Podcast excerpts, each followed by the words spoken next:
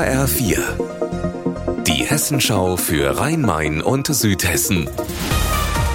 Hier ist das Studio Darmstadt. Mit Mike Markloff. Hallo. Immer mehr Züge sollen durch Deutschland rollen. Die müssen gewartet werden und gehen kaputt. Jede Menge Arbeit für die Mitarbeiterinnen und Mitarbeiter bei der Instandhaltung.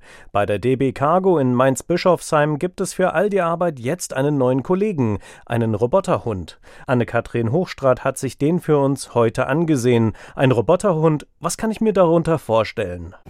Also zugegeben, die Ähnlichkeit zu einem Hund, naja, geht so. Es fängt damit an, dass der Roboterhund Spot hier einen gelben Körper hat.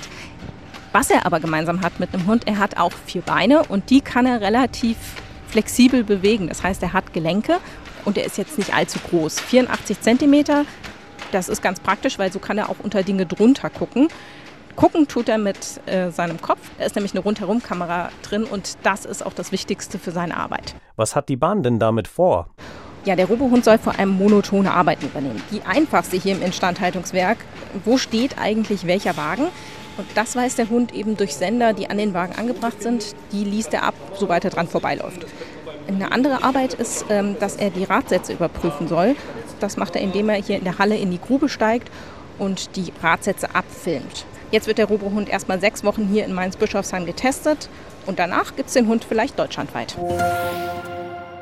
Das Staatstheater Wiesbaden kommt nicht zur Ruhe. Der Schauspieldirektor und eine Dramaturgin werfen dem Kunstministerium jetzt in einem weiteren offenen Brief vor, die Konflikte auszusitzen statt anzugehen. Birgitta Söhling, warum beharren die Mitarbeiter darauf, den Streit öffentlich auszutragen?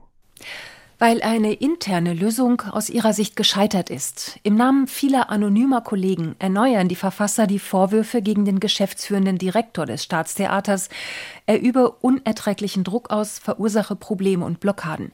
Letztlich geht es um die Frage, wie der aktuelle Spielplan finanziert werden kann, ohne den Etat zu überziehen.